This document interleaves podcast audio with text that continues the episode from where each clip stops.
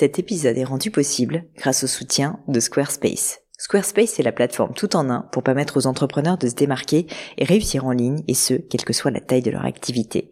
Pourquoi est-ce que j'ai choisi Squarespace comme sponsor du podcast? D'abord parce que je sais qu'ici vous êtes très nombreux à entreprendre, avoir un podcast ou un projet qui nécessite d'être valorisé sur un site web.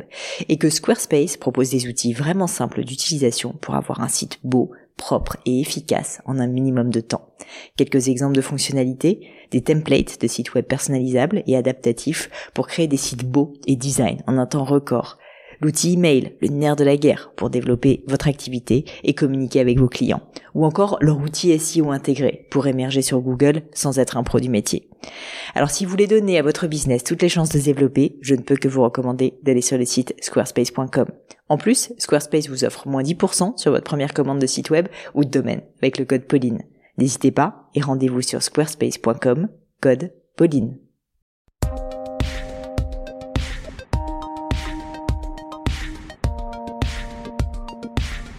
Hello à tous, ici Pauline Léniaud et bienvenue sur Le Gratin.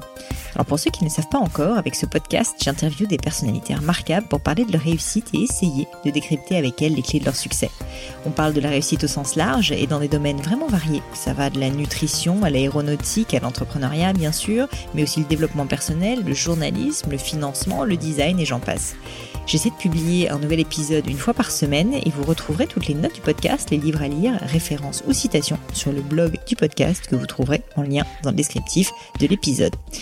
Et petit aparté, j'en profite pour vous dire que je compte lancer d'ici peu, ou peut-être que ça a déjà été fait d'ailleurs, je ne sais pas à quel stade on en est par rapport au moment où j'enregistre, euh, une mini newsletter pour vous nourrir en plus du podcast. C'est une newsletter très courte parce que vous avez autre chose à faire, que j'ai autre chose à faire, que le monde du web est déjà plein de plein de contenus merveilleux. Mais je voulais quand même prendre le temps de vous apporter quelque chose en plus du podcast, quelque chose de simple, d'efficace, des livres à lire, des réflexions, des citations, des films que j'ai vus, des documentaires que je vous recommande. Bref, une petite dose d'inspiration, rapide, efficace, simple et juste inspirée de mes réflexions personnelles et surtout de mes conversations avec mes invités. Donc si ça vous intéresse, n'hésitez pas juste à vous abonner en allant sur le blog du podcast, tout simplement en cliquant dans la barre euh, qui est en lien ici dans le descriptif. Et cette semaine, je suis particulièrement contente de vous présenter mon invitée, Valérie Descamps. Valérie est tout simplement une femme extraordinaire, quelqu'un que j'admire énormément et qui, je trouve, méritait d'être bien plus mise en avant dans les médias. Je suis donc d'autant plus ravie de lui donner la parole aujourd'hui sur le gratin. Si l'épisode vous plaît d'ailleurs, vous pourrez lui dire directement via LinkedIn au pseudonyme Valérie Descamps, tout simplement. Et pour vous donner quelques détails en plus sur elle, laissez-moi simplement vous lire l'article Wikipédia qui lui est consacré. Alors c'est dit la chose suivante. Valérie Descamps, née le 20 août 1967, est une dirigeante d'entreprise française. Directrice générale du quotidien gratuit Métro en France de 2002 à 2008, elle en assure le lancement. PDG du journal d'information économique et financier La Tribune de 2010 à 2012, elle a été la première femme propriétaire et dirigeante d'un quotidien national en France. En février 2012, Valérie Descamps conseille Aude de Thuin, fondatrice du Women's Forum, pour lancer le forum Osons la France. Elle est depuis octobre 2016 directrice générale de Métrobus et gérante de Mediagare et Mediarail, société du groupe Média Transport, leader de l'affichage transport. Derrière ce parcours corporate très prestigieux se cache en fait, et c'est elle qui le dit, une ancienne timide, mal dans ses baskets, qui trouve sa voie après une expérience complètement improbable dans le monde du spectacle, aux côtés, figurez-vous, d'Eli Kakou. Je savais en interviewant Valérie que j'allais passer un bon moment, je savais que j'allais apprendre plein de choses, mais très honnêtement, j'ai trouvé que c'était encore beaucoup mieux que ce que j'avais anticipé. Et je suis sortie de l'interview avec une liste de notes longue comme le bras. On a parlé tout autant de techniques de vente selon les principes de la programmation neurolinguistique. Pour ceux qui ne connaissent pas, je mettrai des détails dessus dans les notes du podcast. On a parlé aussi de méthodes de prospection, d'équitation, des vertus de la curiosité, la difficulté d'allier vie pro et perso quand on travaille énormément, comme Valérie. On a aussi parlé de choses plus légères, comme la série Dallas l'inimitable JR. Et enfin de la terrible épreuve du tribunal de commerce après l'échec de la reprise du journal La Tribune. Pour ceux que l'entrepreneuriat n'intéresse pas particulièrement, et je sais que vous êtes aussi nombreux à écouter le podcast, Valérie nous a donné aussi une mine de conseils sur comment réussir à s'intégrer dans un nouveau poste à responsabilité, ses clés pour être un bon manager et les questions types qu'elle pose pour bien recruter. Vous verrez, c'est simple, c'est juste, c'est pragmatique, tout ce que j'aime. Je tenais à remercier Valérie pour euh, son temps déjà, pour son accessibilité et pour sa franchise. Et puis surtout, je voulais la remercier d'avoir accepté de vraiment montrer une part de vulnérabilité. Mais trêve de bavardage, je ne vous en dis pas plus et laisse place à ma conversation avec Valérie Descamps. Bonjour Valérie. Bonjour Pauline. Bah, merci beaucoup de m'accueillir ici chez Média Transport dans ton bureau. Ça fait très plaisir. Euh, Valérie, on se connaît depuis un moment, mais tu sais peut-être pas, mais j'aime bien commencer toujours euh, mon interview par des questions auxquelles je ne connais absolument pas la réponse et qui sont euh, en plus euh, souvent des choses un petit peu rigolotes, qui sortent un petit peu de l'ordinaire, on va dire, et qui, je trouve, parfois disent beaucoup de choses sur le caractère de la personne que j'interviewe. Et là, moment de suspense. je sens la peur. Tu Est-ce que tu peux me parler de ta tournée avec Eli Kaku J'ai lu ça. Oh là là.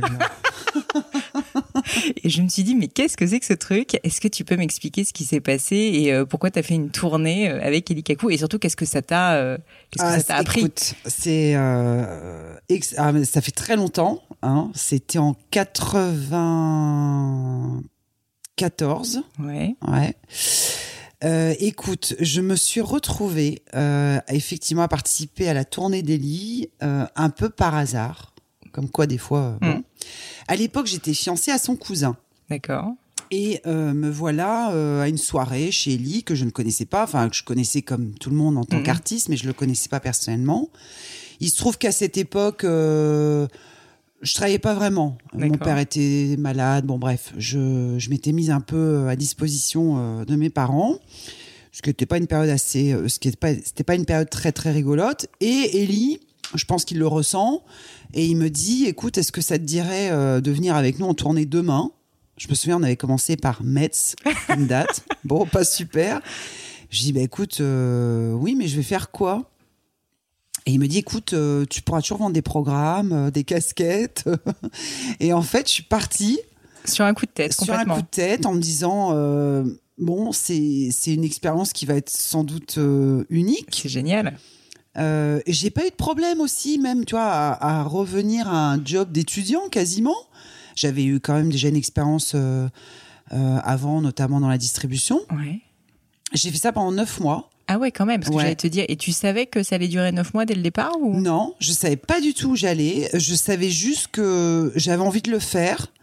Euh, c'était quand même une parenthèse incroyable. Et c'est marrant que tu me poses cette question parce que euh, les gens que j'ai rencontrés à ce moment-là sont restés des amis, ouais. euh, des vrais amis que je vois pas forcément très souvent, mais on est restés toujours très très mmh. attachés. Je les ai revus justement le week-end dernier, donc c'est marrant que tu m'en reparles. Et, euh, c'était euh, incroyable. Enfin, c'est une autre vie. Tu vis d'une autre façon, tant au niveau de tes horaires que de ce que tu peux ressentir. aux côtés d'un artiste qui était une personnalité super attachante, drôle sur scène et très différente dans la vie privée. Donc à chaque mm. fois, tu vois en fait cette dualité entre pas mal d'artistes d'ailleurs, un comique qui sont pas forcément, ils sont pas si drôles, ils sont pas si drôles dans, la vie. dans la vie. Mais c'était extraordinaire. En plus, moi, à l'époque, parce qu'on partageait les chambres, tu vois, on tournait, euh, tu, vis en famille, en fait. Et donc, euh, moi, je dormais avec la sœur d'Elie, Brigitte Cacou, qui est une, fille incroyable, euh, hyper drôle, qui a beaucoup inspiré son frère dans certains personnages. Mm-hmm. Et, écoute, au bout de neuf mois, bon, la tournée. La, tournée a duré neuf mois, plus de neuf bah, mois. La tournée plus, elle, a duré plus ah longtemps. Moi, je suis arrivée un peu en course, si tu veux. Euh, j'avais dû arriver, en, je sais plus, en mars, quelque chose comme ça. Et euh, on a fait le tour de France. On était allé ici, on avait même fait des dates euh, en Belgique. Et on avait fini par le Dôme à Marseille, parce que Ellie était marseillais, mm. avec une ambiance, un public incroyable. C'était génial. Et tu dirais que ce, ce, côté prendre un un risque ou en tout cas sauter dans, dans une aventure euh, que tu n'avais pas anticipé, euh, le, côté euh, complètement spontané en fait de sur un coup de tête comme ça te dire c'est quand même un truc assez rare que les gens font pas. Alors tu étais plus jeune donc peut-être qu'à l'époque tu avais moins de contraintes. Mais mais c'est quelque chose que enfin ça t'a plu de le faire, ça t'a fait peur. Et est-ce que tu continues à avoir des moments un peu comme ça aujourd'hui de juste tu fais un truc complètement fou spontané? Ouais, un peu mais même si tu veux si à l'époque pour moi c'était pas une prise de risque, c'était plutôt à un moment donné où encore une fois c'était assez dur avec mon mm. père qui était vraiment très malade, qui était vraiment entre la vie et la mort. Et là finalement c'était euh, bah tiens, on te propose une parenthèse un peu enchantée, Mm. saisis-la, laisse-toi laisse-toi porter, te pose pas de questions. Donc tu vois, je suis partie un peu comme ça. Je comprends. Euh, et ça m'a fait énormément de bien. Déjà parce que ça me donnait beaucoup plus de, de force, d'énergie pour mon père. Et euh, à l'époque, j'étais un peu coincée quand même. Euh, Mm. J'étais pas, euh, tu vois, j'avais pas forcément confiance en moi. Euh, Ouais. J'arrivais pas à exprimer véritablement ma personnalité ou ma créativité. Et ça a été un vrai déclencheur, tu sais, quand tu te, es en permanence au milieu d'artistes. Donc, tu es en permanence au milieu de créateurs euh, qui ont confiance en eux, qui osent dire les choses, euh, qui les crient, tu vois. Bon, et ben, je pense que ça m'a donné euh, un vrai plus après, parce que c'est juste après que je suis rentrée chez Énergie. Ouais. Tu vois, c'est juste Ouais, après cette ouais. expérience-là. Et disons que, oui, sans doute que ça m'a.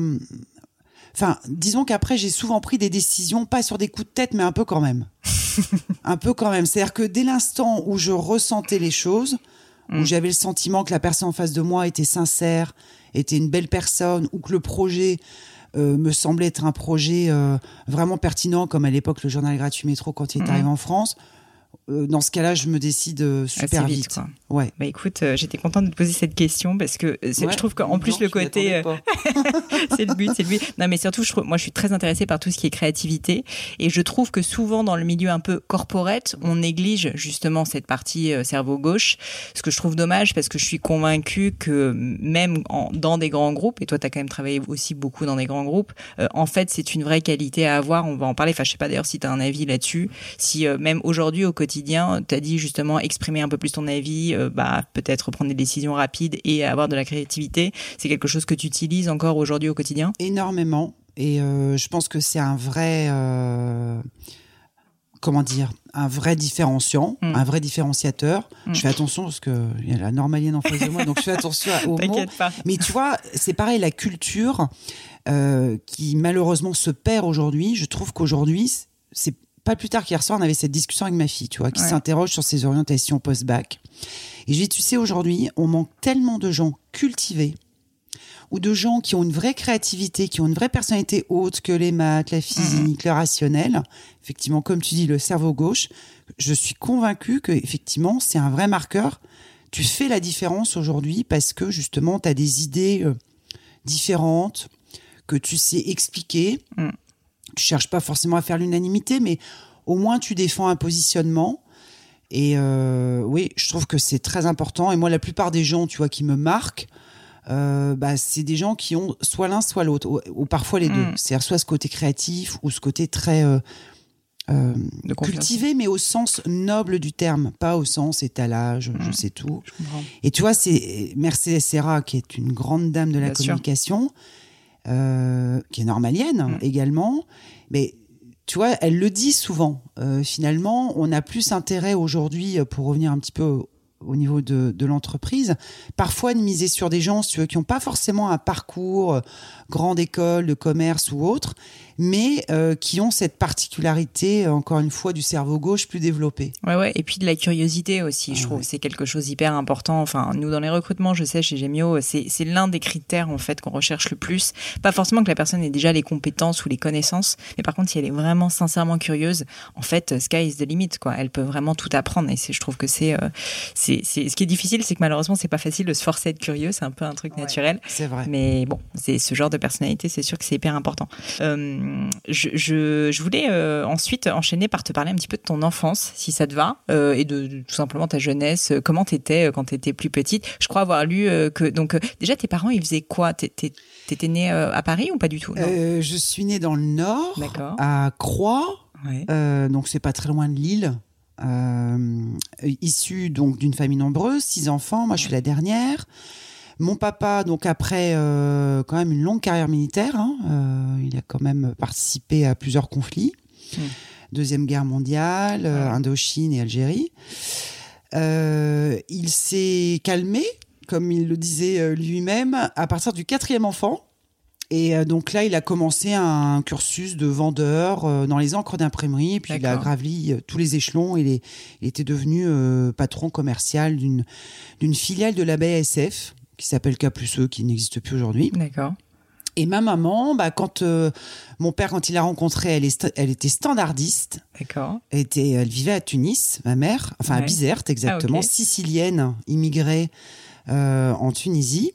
Et ils se sont rencontrés. Mon père était militaire en mission de surveillance. Il tombé amoureux de ma mère qui était très très belle. Et elle était donc standardiste.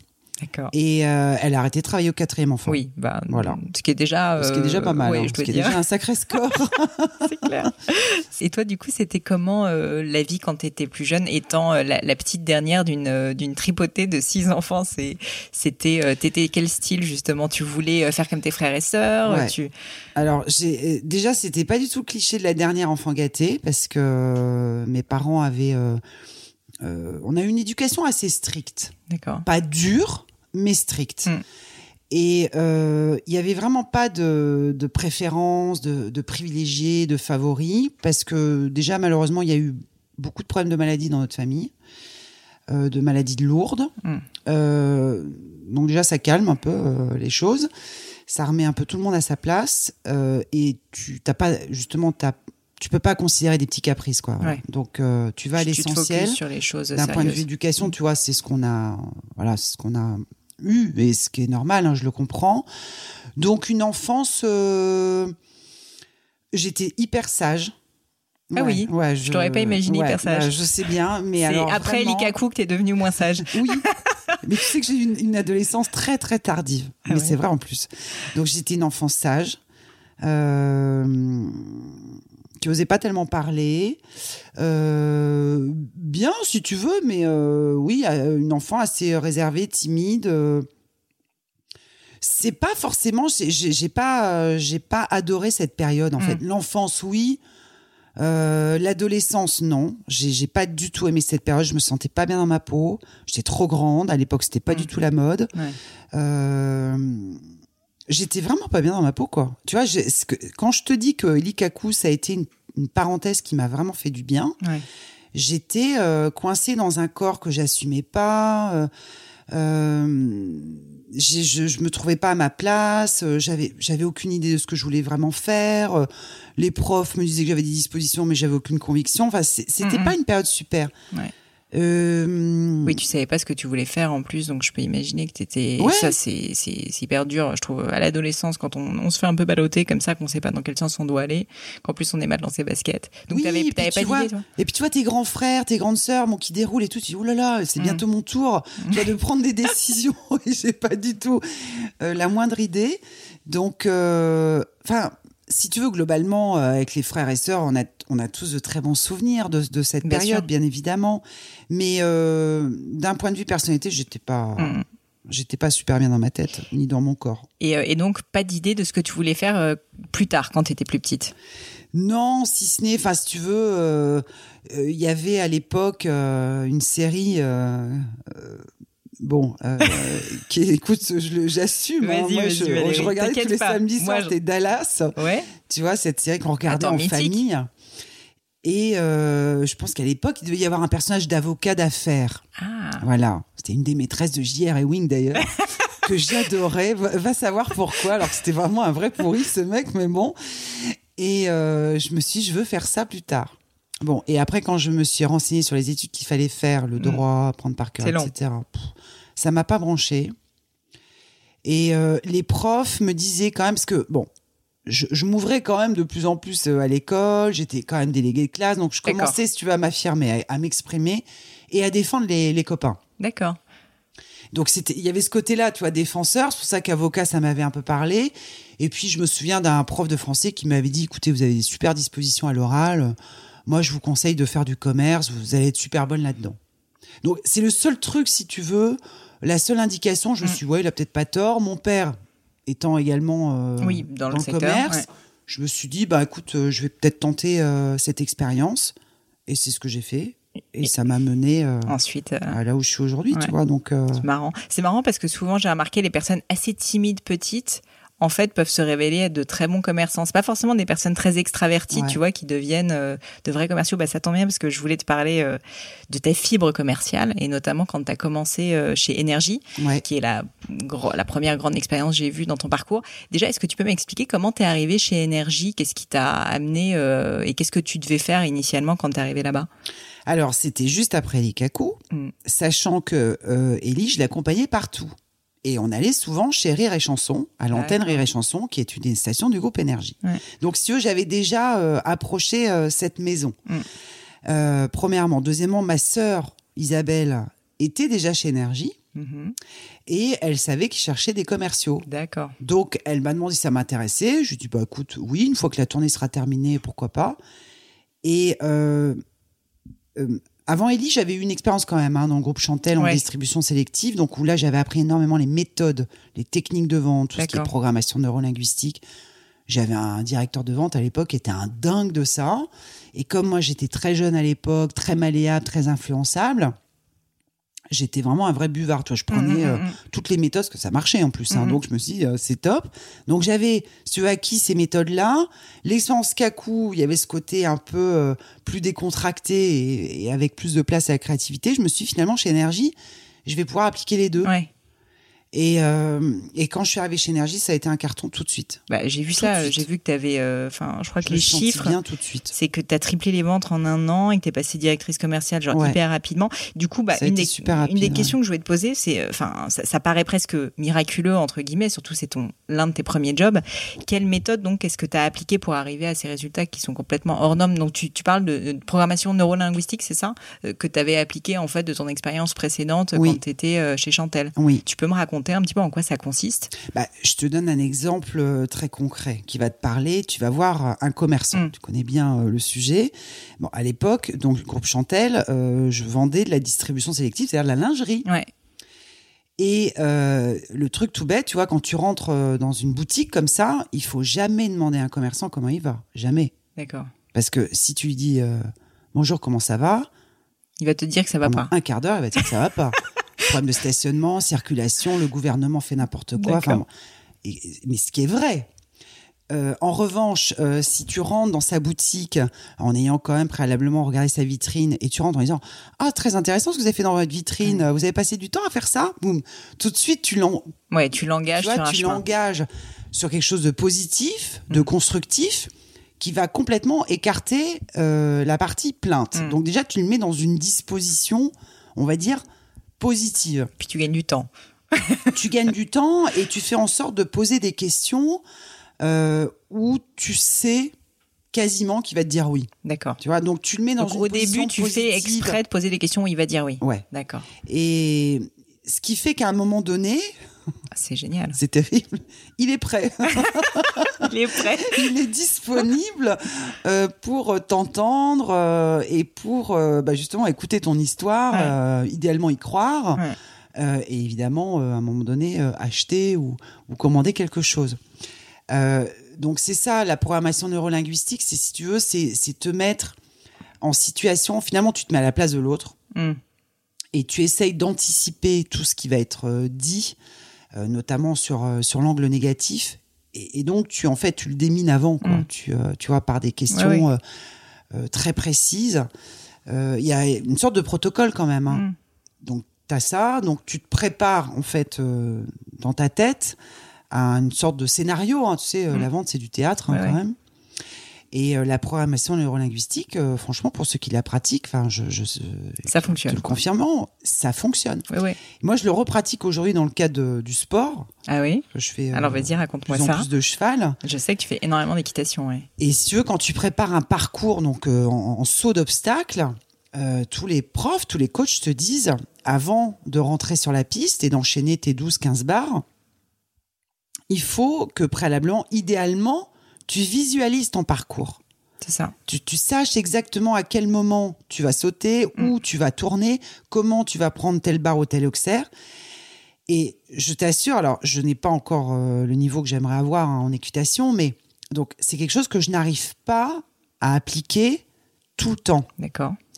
Euh, en revanche, ce que je constate, c'est que le peu de fois où j'ai réussi à prévisualiser mon parcours en mode succès, évidemment, eh ben, j'ai gagné. Ouais. Donc, c'est vraiment Non, des méthodes euh, qui fonctionnent. Ouais, c'est de la préparation mentale. Tu te mets Ouais. un peu dans un état. Il y a beaucoup de. J'aimerais bien d'ailleurs un jour inviter quelqu'un sur le podcast euh, sur ce sujet, mais il y a beaucoup de coachs sportifs, Oui. ou- notamment de préparateurs d'athlètes de haut niveau, qui travaillent énormément justement cette préparation mentale euh, et qui euh, et qui mettent les gens presque dans un état euh, de concentration Ouais. tel qui est proche de l'hypnose en fait, Oui. où tu te t'es en automatique total, Oui. tu as tellement prévisualisé ton cheminement, etc., que ensuite tu plus qu'à dérouler et t'es même pas vraiment en train de réfléchir. Et je pense que c'est un Exactement. peu l'objectif. Ouais. Mais c'est marrant que tu en parles aussi pour la, pour la vente, parce que je t'avoue que je m'étais jamais posé la question, mais maintenant que tu le dis, ça paraît assez évident que quand tu débarques dans une boutique pour vendre de la lingerie ou peu importe ce que tu vas vendre, Oui.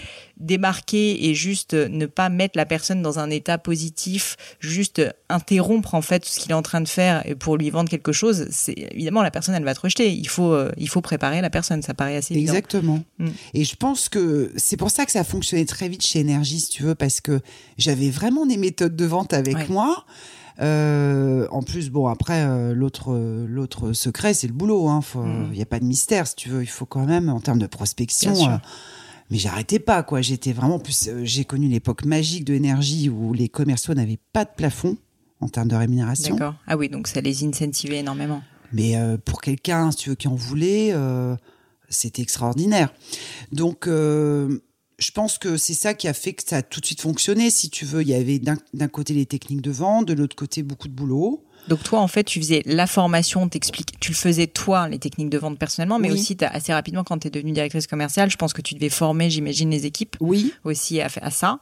Et par ailleurs, en plus, tu as mis en place de la prospection. Tu avais des méthodes sur la prospection pour, euh, je sais pas, comment tu démarches quelqu'un? Écoute, euh, alors à l'époque, en tout cas euh, chez Énergie, euh, sachant que la prospection à l'époque, je me souviens, mais c'était encore des, tu sais, des fiches Bristol cartonnées, quoi. Ouais. Tu te rends compte? Enfin, C'est fou comme ça a évolué. Et on parle des années 80. Je suis rentrée chez Énergie en 95, tu vois. Ouais. Euh, je suis, et je suis rentrée en 95, j'ai dû partir en 2001, quelque chose comme ça. Bon, bref. Écoute, euh, à l'époque, on avait déjà quatre stations, Énergie, Chérie FM, Rire et Chanson Nostalgie. Donc, en fait, euh, euh, moi, la prospection que j'avais organisée pour les équipes, c'était en fonction des cibles prédominantes de chaque station. Mhm. Tu déterminais euh, un potentiel euh, de secteur euh, pertinent en Mhm. fonction des 15-34 sur Énergie, plutôt des femmes, sur Chérie, plutôt des hommes sur Rire et Chanson et plutôt des seniors sur Nostalgie. Mhm. Donc, en fonction de ça, tu établis une liste euh, qui est pas totalement exhaustive, mais enfin qui est quand même assez complète. Puis après, il n'y a pas de mystère, quoi. Tu t'appelles. T'appelles, tu te déplaces.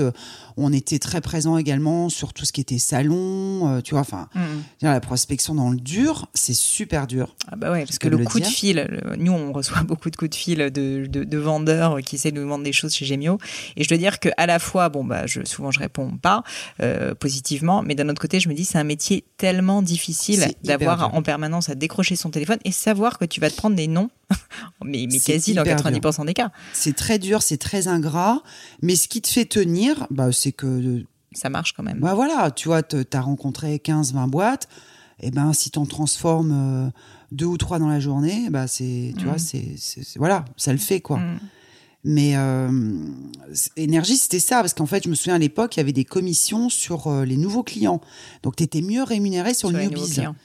Donc, autant te dire que si t'avais euh, un peu de volonté, euh, bah t'y allais quoi. Mm, mm. Et euh, pour toi, si on continue sur le su- sujet un peu commercial, qu'est-ce qui, au-delà de la, de la formation euh, que tu as eue, au-delà euh, des techniques que tu as mis en place, est-ce qu'il y a un talent que tu penses être un talent important pour être un bon commercial, que tu as Mhm. identifié dans des équipes quand tu vois des gens vraiment doués? Ouais, euh, on en a un petit peu parlé tout à l'heure quand tu parlais de curiosité. Euh, donc curiosité qu'on pourrait mettre dans l'écoute, tu vois, c'est-à-dire euh, vraiment s'intéresser aux gens. C'est ce Mm. que je, ré- je répète à mes équipes en permanence. Du reste, c'est très vrai aussi dans le management. Il Mm. faut vraiment accorder une part à l'écoute, à la curiosité, à s'intéresser à la personne qui est en face de nous. Ouais. Mais c'est tellement fondamental. C'est tellement Si rare. tu- c'est ra- un, c'est rare. Et deux, souvent quand tu pratiques ça, mais tu as toutes les réponses. Parce que quand tu t'intéresses aux gens, euh, pour de vrai, C'est- Il y a une démarche sincère aussi qu'il faut avoir. hein. Ça, je pense que c'est aussi quelque chose de, de très, euh, de très s- spécifique qui explique aussi euh, le talent de quelqu'un. Ouais. C'est une démarche qui doit être sincère, l'écoute, les questions, la curiosité. Du coup, tu t'intéresses à la personne, tu comprends mieux ses objectifs, tu te mets à sa place, tu pratiques l'empathie. hein. Mm. Et donc, tu comprends exactement sa problématique et ses objectifs. Et du coup, tu réponds parfaitement à ce qu'elle attend. Et moi, j'ai toujours fonctionné comme ça, c'est-à-dire que j'ai toujours passé énormément de temps sur l'écoute, sur la compréhension de ce que fait la personne qui est en face de moi, parce que souvent ça m'intéresse, euh, vraiment. Non, mais ça se sent. Et, euh, et à partir de là, bah, une fois que tu comprends bien les choses, tu peux encore une fois adresser la bonne euh, solution. Donc ça, je pense que c'est quelque chose de d'extrêmement euh, précieux dans la réussite commerciale. Mm, mm. C'est rare parce que les gens, ils ont tous tendance à parler d'eux, à déballer euh, leur boîte à outils sans même savoir ce dont la personne a besoin, ce qui est terrible. Alors que euh, les fondamentaux du relationnel, c'est avant tout l'écoute, l'empathie. C'est rigolo, il y, a un, il y a un livre là-dessus euh, qui est, je crois, d'un auteur qui s'appelle Zig Ziglar, je le mettrai dans les références. C'est euh, c'est un, un homme qui était aussi un commercial, enfin un grand grand vendeur, on va dire, et qui dit en fait le paradoxe de la vente, c'est que très souvent on pense qu'il faut beaucoup parler. En fait, il faut très peu parler, il faut beaucoup faire parler l'autre, et en fait être assez silencieux quand on fait de la vente. Exactement. Ouais. Mais c'est très vrai. Euh, et faire parler l'autre, reformuler, Ouais. déjà pour t'assurer que tu as bien compris et pour l'amener à te dire oui, c'est bien ça. et après, tu fais le, tu fais, Tu le, fais reste. Génial. Euh, J'aimerais quand même parler évidemment de, de tes autres aventures après Énergie. Euh, donc tu, tu finis par quitter Énergie et par, euh, et par prendre le risque, pour le coup, de croire à la presse gratuite en, en la marque Métro.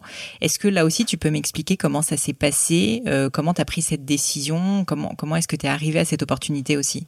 Alors, écoute, euh, ça faisait sept ans que j'étais chez Énergie. Euh, Il y avait eu un changement de directeur général. Alain Veil Ouais. euh, venait de quitter le groupe. Moi, je venais de faire ma petite fille, Lucie.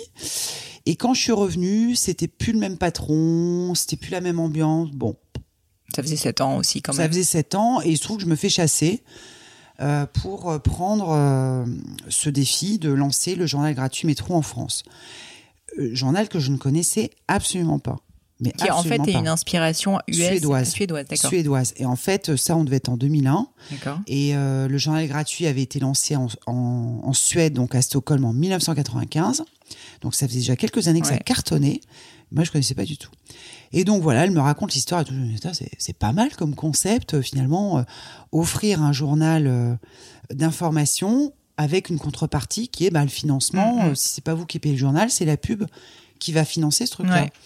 Et, euh, et je, je trouvais ça super malin, quoi. Si en fait, euh, c'était au même moment, c'était le début d'Internet, Bah oui, hein, les 95, dans les années 2000. Donc, tu avais déjà ce New Deal, entre guillemets, où tu inversais pas mal la relation. Alors aujourd'hui, ça paraît banal. À l'époque, Oui, oui, c'était très récent. c'était vraiment très nouveau, tu vois. Et euh, ça m'a vraiment tenté.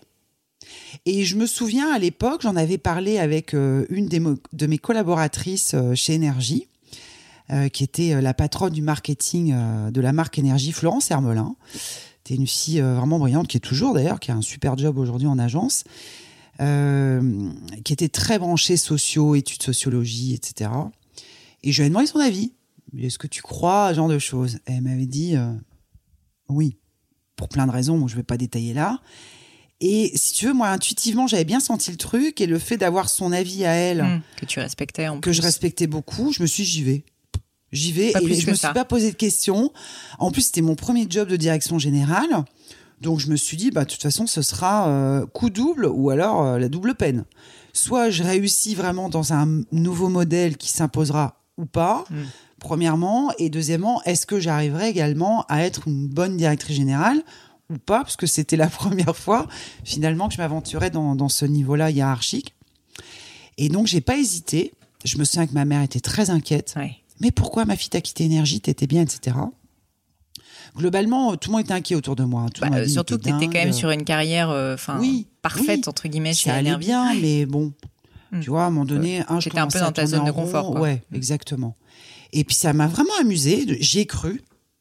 Et quand j'ai rencontré euh, évidemment le patron euh, de métro, euh, qui s'appelait à l'époque Pelle Thornberg, une sorte de de Richard Branson, tu vois, même genre, tu vois, super séduisant, sûr de lui sans être arrogant.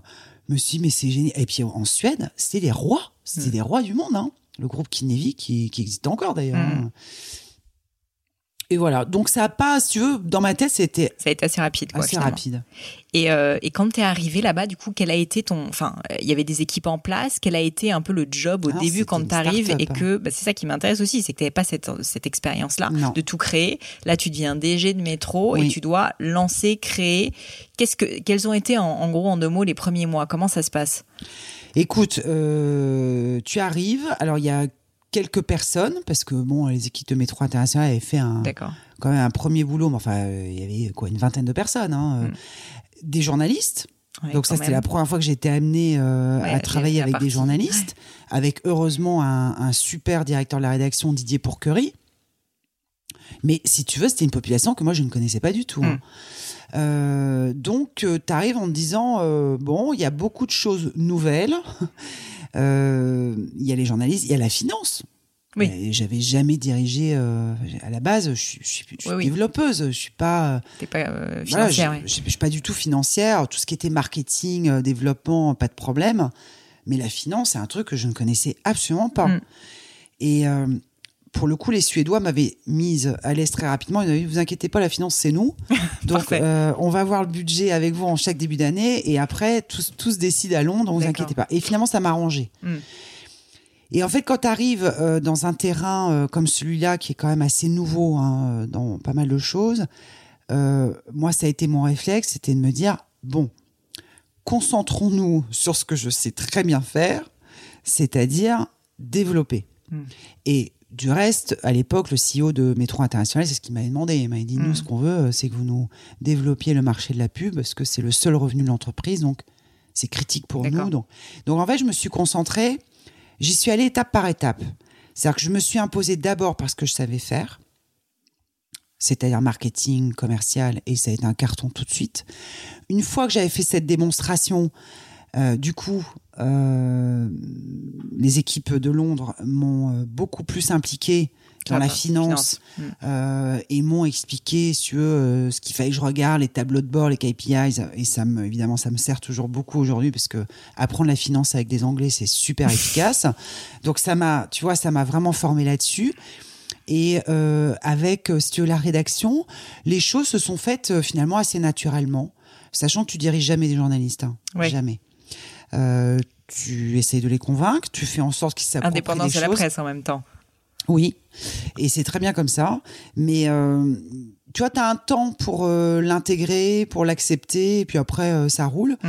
Et dès l'instant, en fait, où, où tu es très à l'aise parce que tu performes, parce que très vite, on a été sur une phase ascendante et assez rapide, bah, du coup, tu es dans cette spirale vertueuse où tu as plein de bonnes idées, où tu démultiplies plein de partenariats à l'époque. Tu vois, c'est, c'est, c'était pas rien pour nous à l'époque. On avait détrôné le Parisien euh, sur des partenaires sportifs comme euh, le Stade français à Ouais, l'époque, de rugby. Mais je me rappelle, il y a une époque, bah, c'était en plein là-dedans quand ça a démarré. Métro, euh, c'était, enfin, c- c'était énorme. Vraiment, C'était tout le monde génial, tu Il faut vois, dire, à l'époque, il n'y avait pas de mobile, donc les gens dans le Non. métro, ils faisaient que ça. Ouais.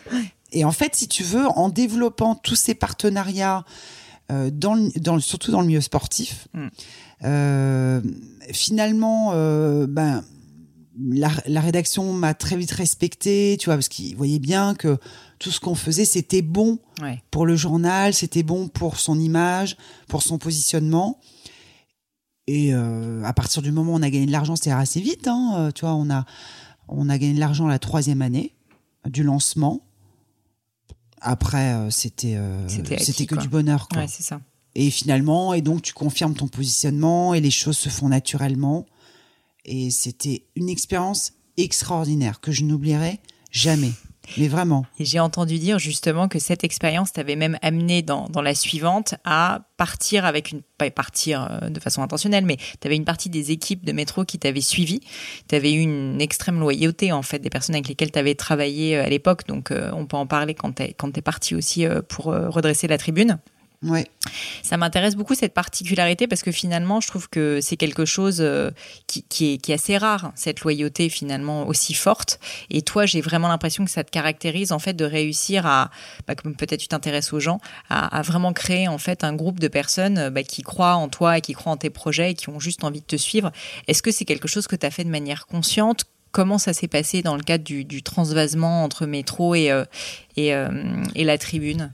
Euh, consciente, je sais pas, mais euh, tu sais que ces gens-là, ils sont aujourd'hui chez Média Transport. C'est l'histoire ne, ne s'arrête pas. Je pense que, bah, on en revient à ce qu'on disait tout à l'heure, c'est-à-dire, je pense que les gens, si tu veux, aujourd'hui, ils ont bien compris. Je suis quelqu'un effectivement, bon, d'exigeant, hein, ça c'est sûr. Je suis super exigeante avec moi-même d'abord, mm. mais aussi euh, avec mes équipes.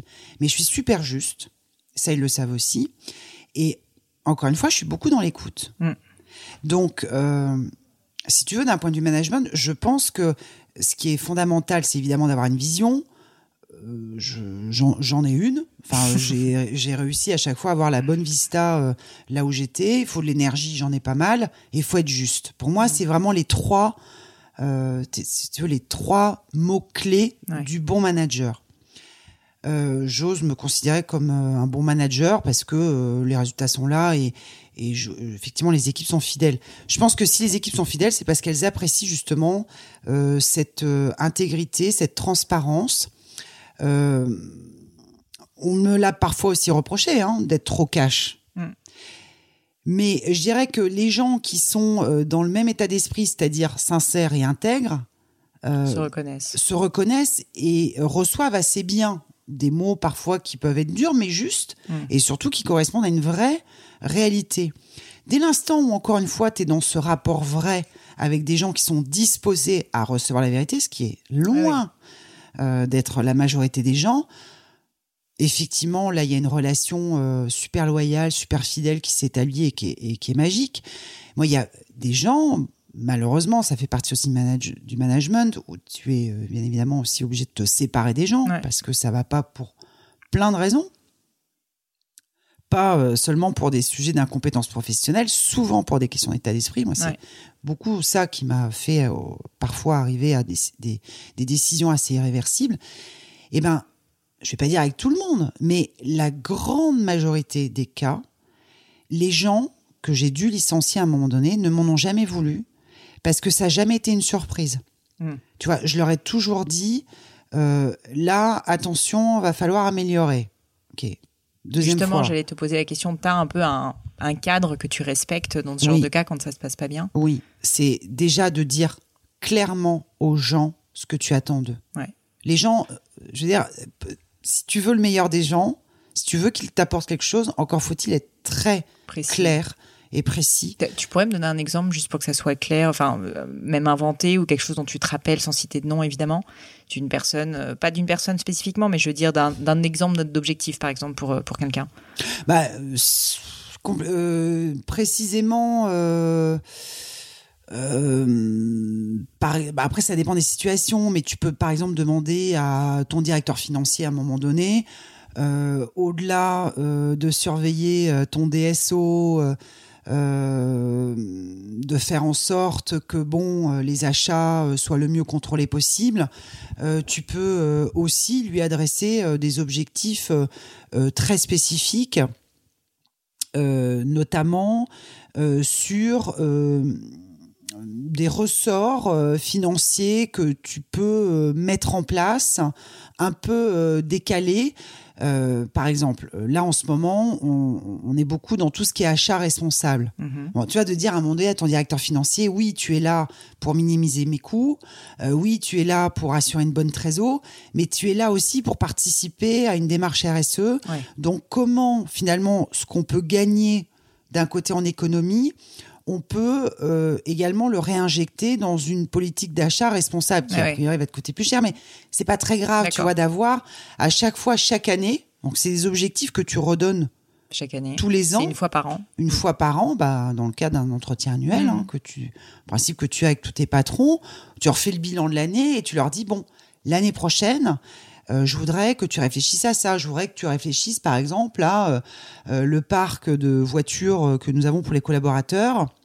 Euh, Est-ce que tu peux travailler sur l'impact si on passait sur le tout électrique Tu vois, c'est des exemples bon très concrets Non, non, mais que je super. te donne. C'est parfait. Euh, mais euh, du coup, tu vois, tu peux Donc un objectif vraiment précis, quoi. Donc ça, c'est la, première étape, ouais. Et puis, ou alors après pour les commerciaux, tu vois des choses. euh, alors là, c'est tout bête, c'est des objectifs assez génériques, mais c'est d'avoir un état d'esprit euh, positif, ne pas dénigrer la concurrence, ça sert à rien. euh, parler de soi dans les meilleurs termes possibles, respecter euh, les règles de l'entreprise, avec parfois des choses fastidieuses à faire, mais il faut les faire. Tu vois, c'est c'est en fait c'est des c'est des préalables. Donc et tu vois, il y a eu beaucoup de gens qu'on a dû sortir parce qu'ils n'acceptaient pas ça. Hmm. Donc, mais encore une fois, je pense que le rôle du manager, c'est de dire exactement à la personne ce que, ce que tu attends d'eux, dans quel timing tu attends Ouais. de ce résultat.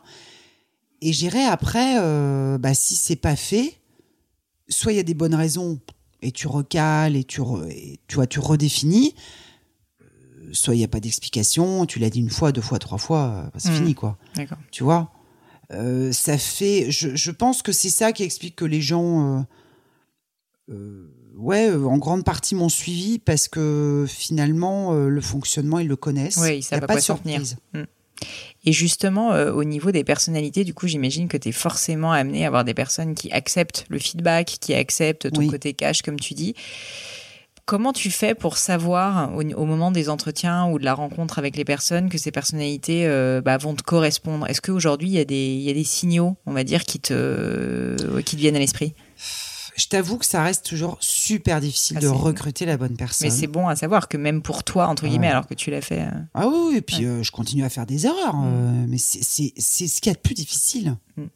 je, je trouve, dans l'entreprise, c'est de trouver la bonne équipe, de recruter les bonnes personnes.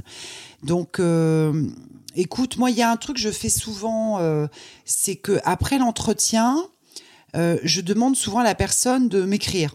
Tu vois, là, faites-moi un mail, euh, juste pour euh, voir si vous avez bien compris ce que j'attends de vous euh, de reformuler un petit peu cet entretien et de me dire pourquoi, pourquoi c'est vous, Pauline, et, et pas une autre. Mm.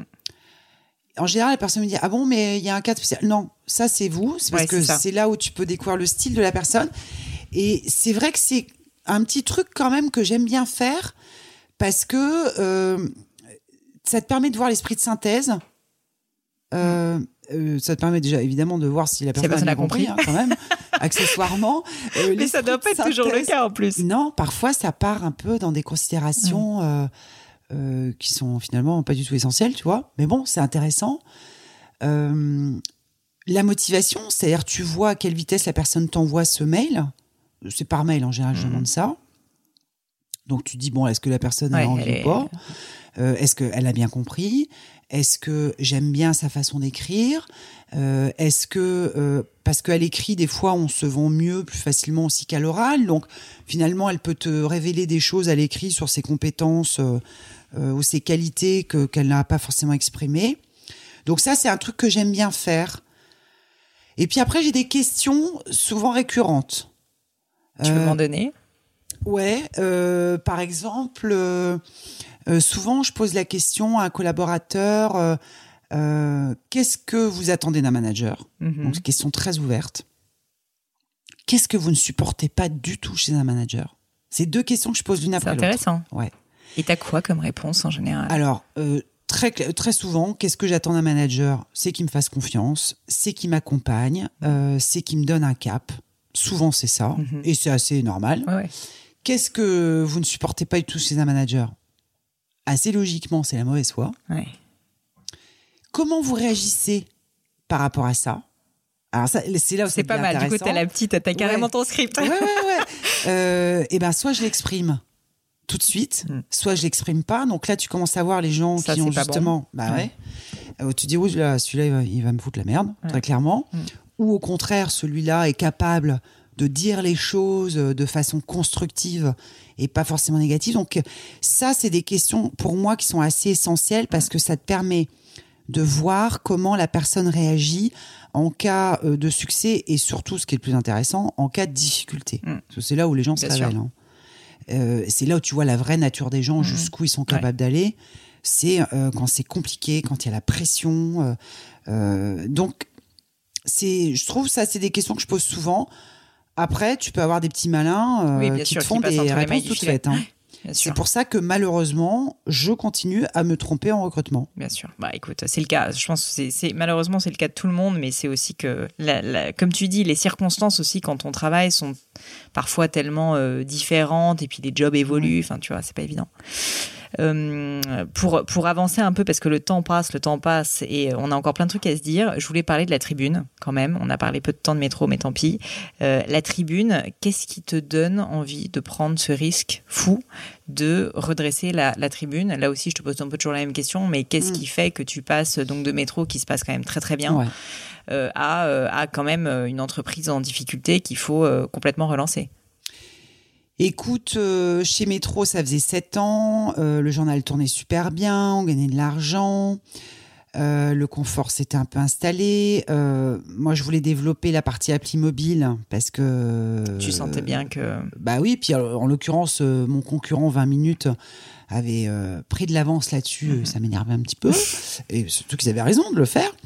Et j'avais un peu de mal à me faire entendre par les Suédois. Bon, ça, c'est un peu le contexte. Ça a commencé un petit peu à me- à m'agacer. En me disant, ils se trompent. Tu vois, ils font une Mhm. erreur euh, stratégique de pas y aller. Et puis, parallèlement, Alain Veil, Toujours. toujours, euh, qui euh, voilà, qui me fait cette proposition. Donc, si tu veux, Alain Veil, euh, il avait déjà monté Next Radio, il était déjà super successful avec RMC qu'il avait Mhm. redressé de façon spectaculaire. Il avait lancé avec succès BFM Télé. Donc, quand tu as un patron comme ça, euh, hyper charismatique, qui réussit tout ce qu'il fait, qui t'appelle pour te dire j'aimerais bien le faire avec vous, bah déjà, ça te fait plaisir Ouais, c'est clair. et ça te donne envie. Donc, il m'a donné envie. Et euh, je me suis dit, et c'est ce qu'il m'avait dit aussi, euh, si tu veux, ce qui l'intéressait chez moi, sachant qu'on s'était évidemment connus, on avait travaillé ensemble déjà beaucoup chez Énergie, euh, il m'a dit, moi, ce qui, ce qui m'intéresse justement, c'est l'expérience que tu as eue chez Métro. Donc, euh, on va réinventer ce modèle de la presse payante qui est en train de, de mourir. Mm. On, on va, on va vraiment revoir le modèle ensemble. C'est ça qui m'a donné envie. Je me suis dit, c'est génial. Euh, finalement, ce que j'ai réussi à faire, euh, moi, euh, chez Métro, et ce que Alain a réussi à monter euh, au niveau de son groupe, on va y arriver. Mm. Parce que tous les deux, on avait cette même faculté à, à retourner le modèle. À, à l'époque, c'était pareil, on n'en parlait pas autant qu'aujourd'hui, mais dans cette disruption. Mhm. Euh, maintenant, tout le monde en parle, mais nous, on a, on a vraiment euh, réfléchi beaucoup aussi avec Eric Israelevich, Mhm. euh, qui n'est plus de ce monde aujourd'hui, mais qui avait été notre directeur des rédactions. Donc, on avait énormément réfléchi tous les trois sur la façon de, de réinventer le modèle de la presse payante, de revoir le positionnement Mhm. euh, du titre. Et moi, j'y croyais. Je me suis dit, on le savait avec Alain, on savait que ça allait être dur. Ouais, bien sûr. On le savait. hein. Euh, mais on s'est dit, ça se tente. Bon. Sachant que, si tu veux, on avait quand même vite détecté euh, pas mal de, de sources d'amélioration d'un point de vue gestion. Ouais. euh, bon. Donc, on s'est dit, on va y arriver. Ça... Sauf que, bon, ce qu'on n'avait pas du tout prévu, personne. Oui, c'est la ça. crise. C'est c'est les crises financières. Mm. Et ça, ça a été super compliqué. Mais si tu veux, c'est à chaque fois c'est le même, euh, c'est le même driver chez moi. hein. C'est-à-dire que euh, bon, souvent il y a, c'est évidemment souvent le projet, le concept qui m'attire ou pas, qui me parle ou pas. Je me suis jamais demandé si je, si je me sentais capable. Je me suis toujours dit, euh, dès l'instant où j'y crois, Oui. je vais y arriver. Puis si on vient de chercher toi, c'est que les gens pensent que tu es capable aussi. Enfin, tu vois. Oui, mais je dis ça parce que tu sais que c'est malheureusement souvent je des sais. questions que se posent les femmes Oui, et oui. pas les hommes. Mm. Est-ce que je suis capable? Bon, Moi, je me suis jamais posé la question.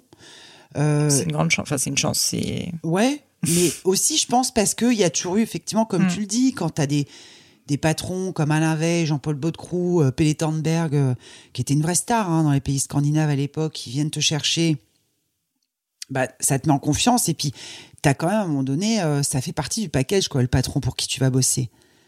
Tu vois, euh, quand tu bosses comme pour un patron comme Maurice Lévy, euh, c'est inspirant. ça te donne de l'énergie, quoi. Tu vois, donc ça a toujours été finalement les mêmes dispositions qui ont fait que dès l'instant où toutes ces conditions étaient réunies, j'y vais. Tu vas, tu te poses, je pas, me pose pas de questions.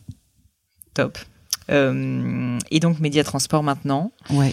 Donc bah alors juste quand même l'époque euh, quand même pour revenir sur la tribune donc malheureusement ça se passe pas très bien. Non, ça a été très compliqué. Est-ce que tu peux juste me dire alors je voulais parler de moments difficiles parce que j'aime bien parler de, de ça soit de moments difficiles soit d'erreurs soit d'échecs mm. pas nécessairement euh, donc la tribune à la rigueur si c'est pas ce qui t'a appris le plus mais surtout pas forcément pour s'apesantir sur le fait que c'était douloureux etc mais plus pour comprendre ce que tu en as retiré réellement et tu dirais quelles sont vraiment les grandes erreurs ou les grands enseignements que tu as pu tirer de, de alors c'est pas de la tribune ou d'autres expériences euh, alors c'est la tribune, c'est un échec. Hein. Enfin, moi je, je l'assume mhm. euh, totalement. Écoute, on a quand même fini par déposer le bilan, donc euh, bon, c'est quand même un échec. Bon, après la marque existe toujours, tu vois, qui est dirigée par Jean-Christophe Tortora, qui fait un super boulot. Mais bon, regarde, quand tu amènes un journal au tribunal de commerce de Paris, c'est très douloureux, je peux te le dire, surtout euh, quand euh, bah, tu as, le profil qui est le mien, c'est-à-dire quelqu'un de développement, euh, qui avait jusqu'à présent tout réussi, mmh. qui était vraiment dans une démarche positive. Bon, donc c'est un, un vrai coup dur.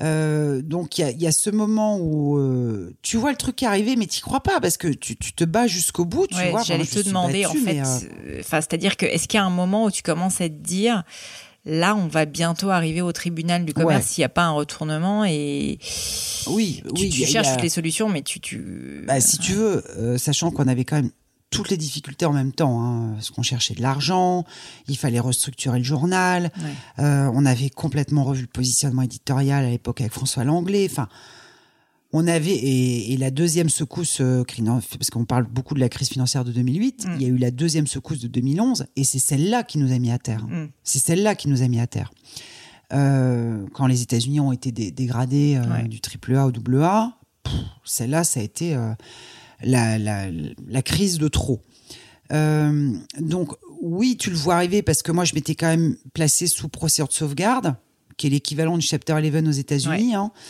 Euh, donc on était qui avant la liquidation judiciaire Exactement. en fait, qui est euh, un moment un peu tampon où on essaie justement de redresser de geler ta dette. Exactement. Donc ça te permet en fait euh, d'optimiser ta trésor, mm. qui quand tu cherches des fonds, c'est quand même pas neutre. C'est sûr. donc on avait pris vraiment avec, avec mon directeur financier de l'époque, Gauthier Normand, les bonnes décisions, vraiment, je pense. sauf qu'à un moment, l'administrateur, tu vois, il avait beau nous, nous voir nous battre, il nous a dit à un moment donné, euh, va peut-être falloir arrêter là. Là, c'est sans issue et, là, tu comprends que que oui, effectivement, t'as plus t'as plus de solution, quoi. Mm. Tu vois, as, on avait fait euh, 80 roadshows, tu vois, en, en banque d'affaires pour trouver des investisseurs. On avait trouvé plein des investisseurs. On n'avait pas trouvé le leader. Tout le monde voulait suivre, mais personne ne voulait être le premier. Pourquoi? Parce que on devait mener un plan social. Euh, que finalement j'avais euh, retardé. En fait, si tu veux, quand Alain Veille m'a donné vraiment les clés euh, du journal, euh, parce que j'avais du coup récupéré 80% du journal et Alain en avait gardé 20. À ce moment-là, donc on sait qu'il faut trouver des fonds, il faut lever des fonds rapidement. On sait qu'il faut quand même restructurer le journal, mais on se dit à l'époque avec le directeur de la rédaction, on va attendre de trouver l'investisseur pour faire le plan social. D'accord. Erreur. Voilà. il faut commencer. Euh, Qu'est-ce que je retire de cette euh, expérience ben voilà, c'est quand tu as d'abord euh, assainir les finances et puis ensuite après tu lèves des fonds. Malheureusement oui. Tu vois c'est c'est dur parce que c'est des décisions dures, tu vois, socialement. Ah bah, t'as jamais envie de le faire. Hein, t'as jamais envie de le faire, mais à l'époque, tu vois, la tribune c'était 180 postes. Euh, le plan social qu'on avait imaginé euh, porter sur une quarantaine de postes, eh bien, tu vois, euh, quand on a liquidé, on en a détruit 130. Donc, voilà, moi, c'est l'erreur majeure, c'est de ne pas avoir pris cette décision tout de suite. Et quelques grands patrons à l'époque que j'avais rencontrés me l'avaient dit, pourtant, m'a dit mmh. Valérie, il faut jamais reculer euh, ce genre de décision parce que un jour ou l'autre, elles reviennent en effet boomerang et c'est parfois trop tard. Souvent, on dit que les décisions les plus difficiles, en fait, il faut les prendre assez Tout de tôt. suite. Mm. Tout de suite. Et euh, ça, ça a été euh, voilà l'erreur majeure que j'ai commise à la tribune. Euh, parce en- que le reste, bon, globalement, tu vois, même Oui, le oui, président du tribunal de commerce nous avait quand même félicité, oui, en disant, euh, bravo, vous avez fait tout ce que vous pouviez faire. Puis vous êtes battu, quoi. Et on s'est battu jusqu'à la fin, mais euh, c'est- l'enseignement. C'est de me dire, voilà, effectivement, les décisions. Quand tu sais, à l'évidence, tu n'as pas le choix, tu vois, c'est pas une décision comme ça à l'emporte-pièce. Ouais. Tu, tu regardes ton organisation, tu regardes ton PNL, tu dis non, ça tient pas, quoi. Mm. Donc, t'as pas le choix, il faut le faire comme ça. Et à l'époque, j'avais encore de la trésor, donc euh, je pouvais le faire. Euh, je l'ai pas fait. Voilà. Donc, c'est l'erreur majeure euh, que je reconnais, tu vois. Bah, Et, écoute, euh, tout à ton honneur. Mais, mais à un niveau plus personnel, est-ce que tu dirais que ça t'a appris des choses aussi sur toi-même, tu vois, de, de, de face à face à la difficulté, face à ouais. face à des gens aussi Oui. qui sont du coup dans, dans des moments difficiles? Oui. euh, En fait, si tu veux, ça te renvoie euh, euh, beaucoup à. euh, Comment c'est C'est un, peu compliqué à, exprimer, mais tu vois, à l'époque, sur la tribune, j'étais assez partagée. J'avais quelque part une petite voix qui me disait certaines choses et que j'ai pas écouté à la tribune. Et, et je peux te dire que je l'ai vraiment regretté parce que c'est vrai que pour des personnes euh, intuitives en plus, bon, euh, c'est euh, un des rares moments où finalement je me suis pas écoutée, où j'ai écouté euh, un peu trop euh, des gens euh, bien pensants, euh, tu vois, plutôt un côté un peu rédaction, journaliste, etc. Tu vois, le côté un peu bobo, je peux le dire comme ça. vas-y, vas-y. Voilà. Euh, quelle erreur. Tu vois, j'aurais dû écouter vraiment euh, ce que une voix intérieure me disait, c'est-à-dire parle vrai, dis exactement aux gens où tu en es, explique euh, aux journalistes euh, qu'à un moment donné, il Ouais, va faire un, faire un plan social. Tu vois, il y a plein de choses qu'on s'est interdit de dire sous prétexte, mais non, ils comprendront pas. Quelle erreur. Mm, Si, je pense qu'ils auraient compris, ils n'étaient pas plus bêtes que les autres. Euh, Il y a certaines choses, voilà, que je me disais, il faudrait que je fasse ça, et finalement, je les ai pas faites. Et ça, euh, à titre personnel, euh, ça renvoie finalement à une question de confiance. hein. Tu vois? Mm. Et à la tribune, finalement, peut-être que peut-être que j'ai manqué de confiance en moi. Parce que c'est vrai que c'était super dur. C'était super dur. Vraiment, Ah ouais, non, le, moment était très très compliqué. Euh, T'as quand même tous les emmerdes du moment en même temps, Mm. quoi. Euh, dans un contexte euh, très compliqué. Donc, euh, je pense que fatalement, j'avais un peu perdu confiance en moi en me disant, oula, est-ce que je suis de taille? Euh, J'avais quand même un concurrent en face de moi, mine de rien, qui est l'homme le plus riche de France, hein, Mm. Bernard Arnault, avec Ouais. les échos. Ouais. Ouf, tu vois, c'était quand même assez, hum, assez hard hein, comme contexte. Donc je pense qu'à un moment donné, j'ai perdu un peu confiance en moi. J'ai, je ne me suis plus écoutée. Et à titre personnel, je pense que ça a été une grosse erreur que tu ne commettras plus du coup. que je ne commets plus et euh, j'écoute, euh, je cultive même ma petite voix intérieure. Génial.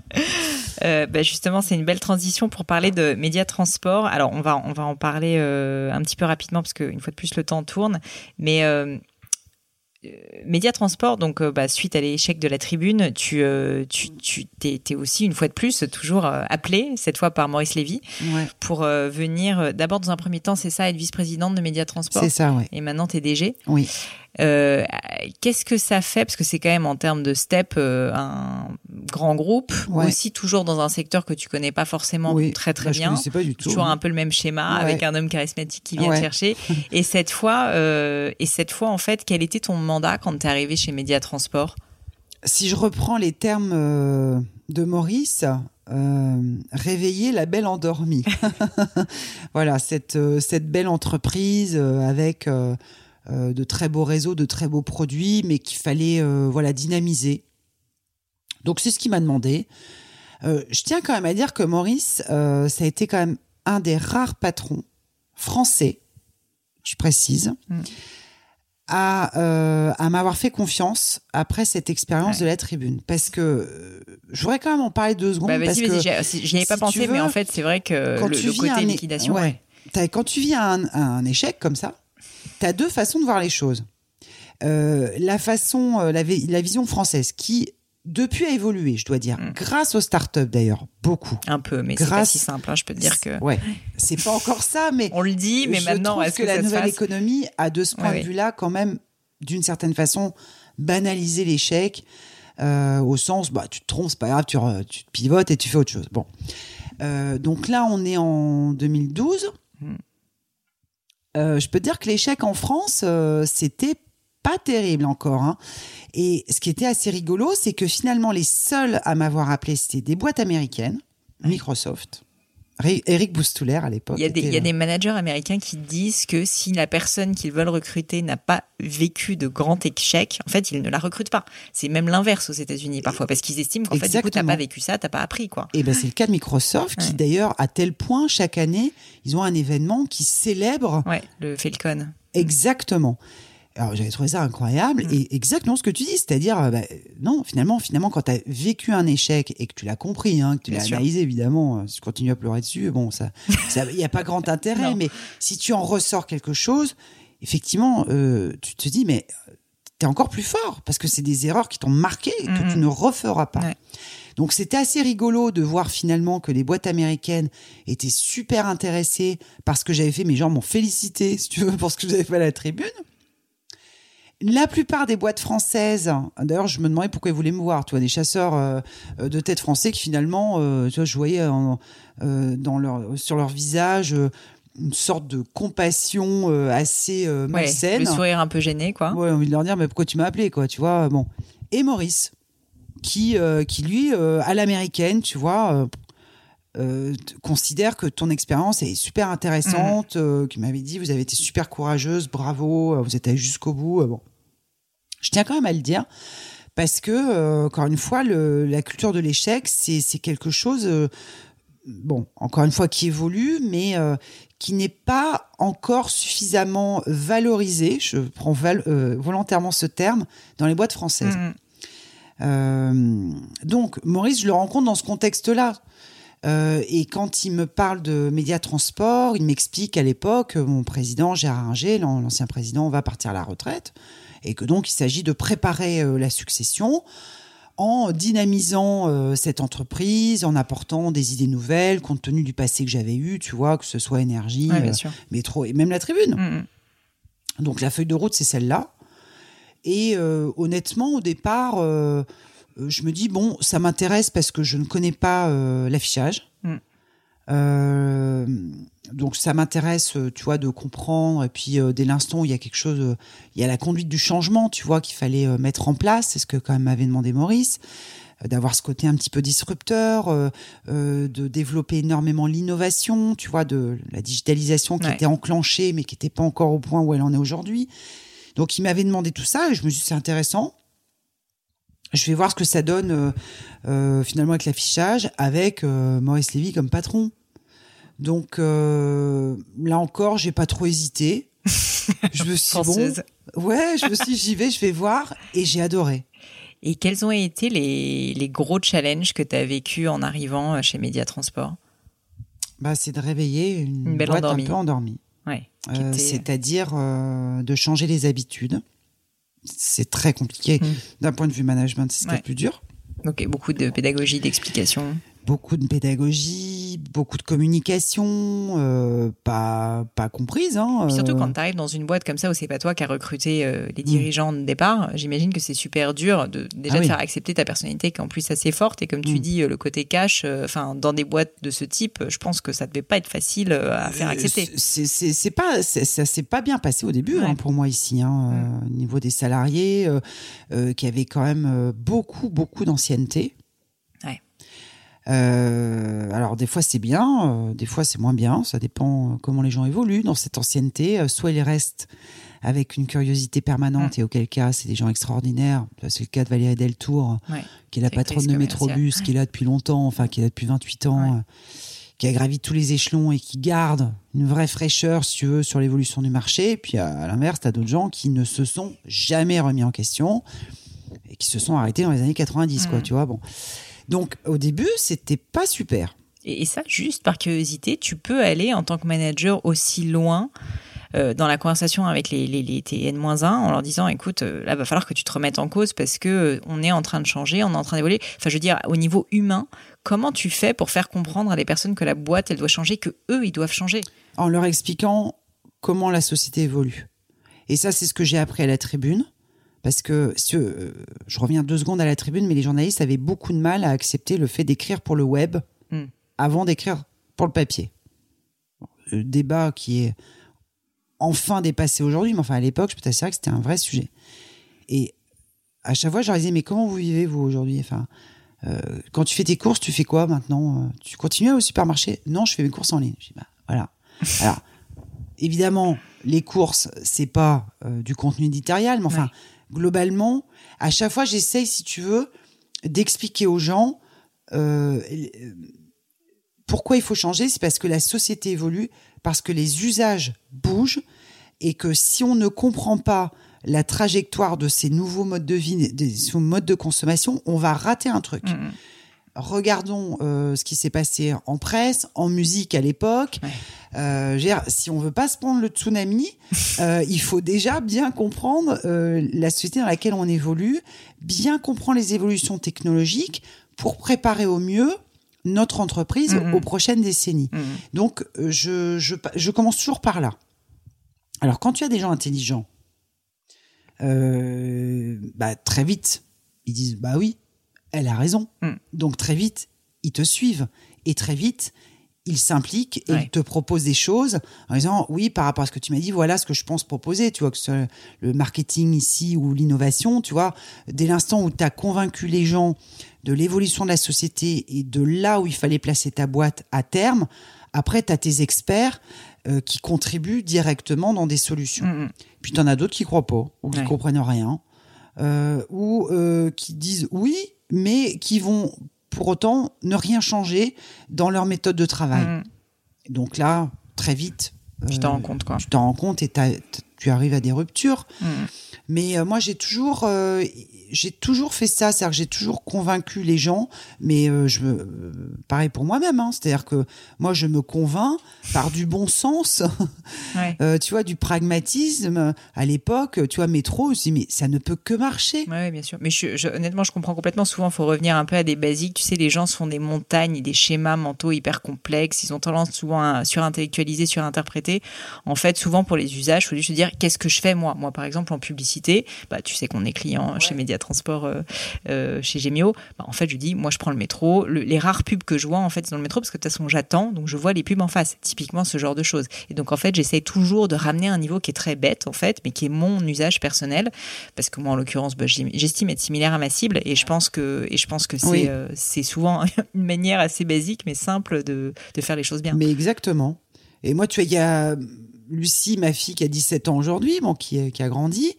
Euh, souvent, je lui pose plein de questions. Souvent, tu mm. vois, je, la regarde, je l'observe, voir comment elle, comment elle vit, quoi. Tu vois, mm. euh, euh, ce qu'elle utilise comme langage, ce qu'elle utilise comme plateforme. Et ça, ça te permet, elle et ses copines, tu vois, parce que souvent, il y a des copines sur la maison. c'est de l'observation, tu vois. C'est on en revient à ce qu'on disait au tout début, c'est de l'écoute, c'est de la curiosité, c'est de l'observation qui permettent de de vivre avec ton temps, quoi, de rester connecté à la réalité. et du coup, euh, bah, de te dire, a priori, ça devrait évoluer comme ça. Tu peux te tromper, mais euh, jusqu'à présent, euh, pas tellement. Non, non mais je pense que c'est sain. Bah, écoute, c'est une belle transition vers les dernières questions que je voulais te poser. J'aime bien toujours finir par des questions un peu plus personnelles, si ça te va, euh, sur euh, notamment. Alors, euh, toi, ça m'intéresse énormément le côté vie perso, vie pro. Comment tu gères en fait, bah, à la fois d'avoir donc une fille, d'être mariée et d'avoir une carrière quand même qui, je peux imaginer, notamment à la période de la tribune, devait bouffer toute ta vie. Mmh. donc, est-ce que tu peux me dire, est-ce que tu as réfléchi à l'époque où bah, tu t'es marié, par exemple Est-ce que tu as eu une discussion peut-être aussi? Enfin, comment est-ce que tu t'es un peu formalisé tout ça et comment tu t'organises euh, entre vie perso et vie pro?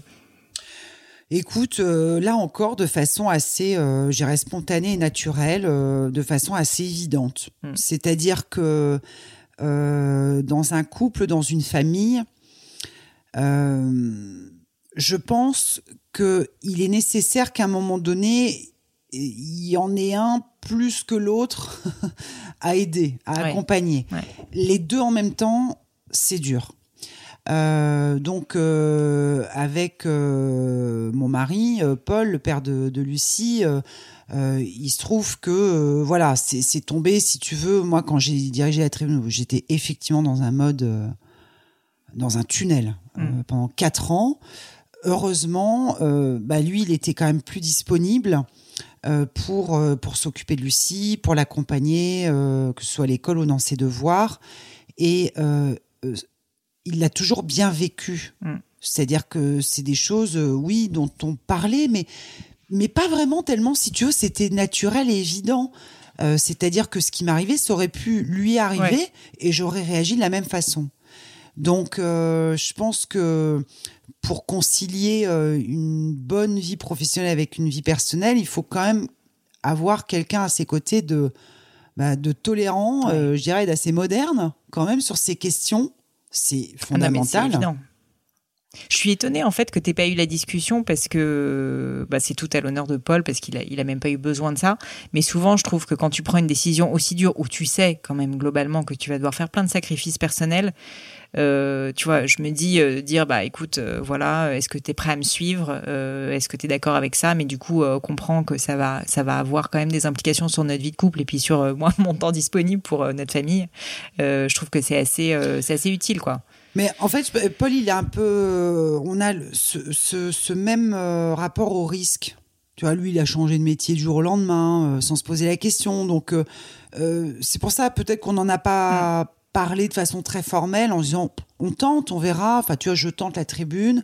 Euh, lui, il trouvait que c'était une super expérience. euh, on savait que ça allait être dur. Bon, voilà, on s'est pas posé plus de questions que cela. C'était euh, bah, celui qui pourra aider l'autre le fera et inversement. Donc ça, c'est quand même la première condition, c'est d'avoir quelqu'un à ses côtés, Ouais. d'ouvert, de tolérant.